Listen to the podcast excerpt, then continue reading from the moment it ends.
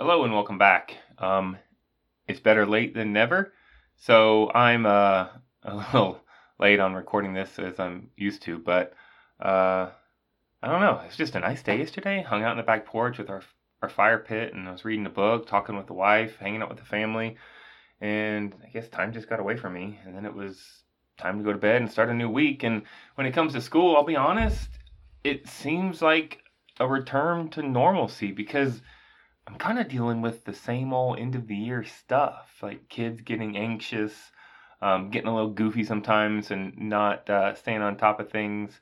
I can I can smell the freedom of summer break.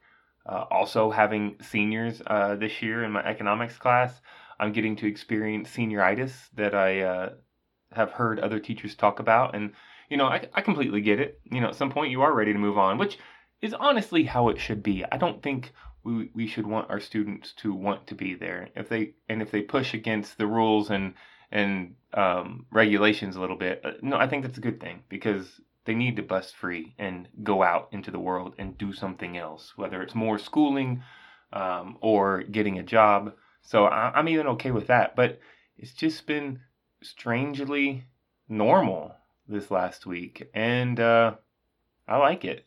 Long may it continue. Well, at least for another two and a half weeks. But other than that, it's just kind of wrapping up. We got told we have to do like a semester test, but this year it's going to be optional and it doesn't have to be cumulative, but in the future it does, which is a whole other bag of worms, which again, normal. I would rather be talking and discussing about whether the world history team should be required to give a cumulative semester test or not when we don't even have a cumulative state test to prepare for. So, even just that as a discussion has felt normal.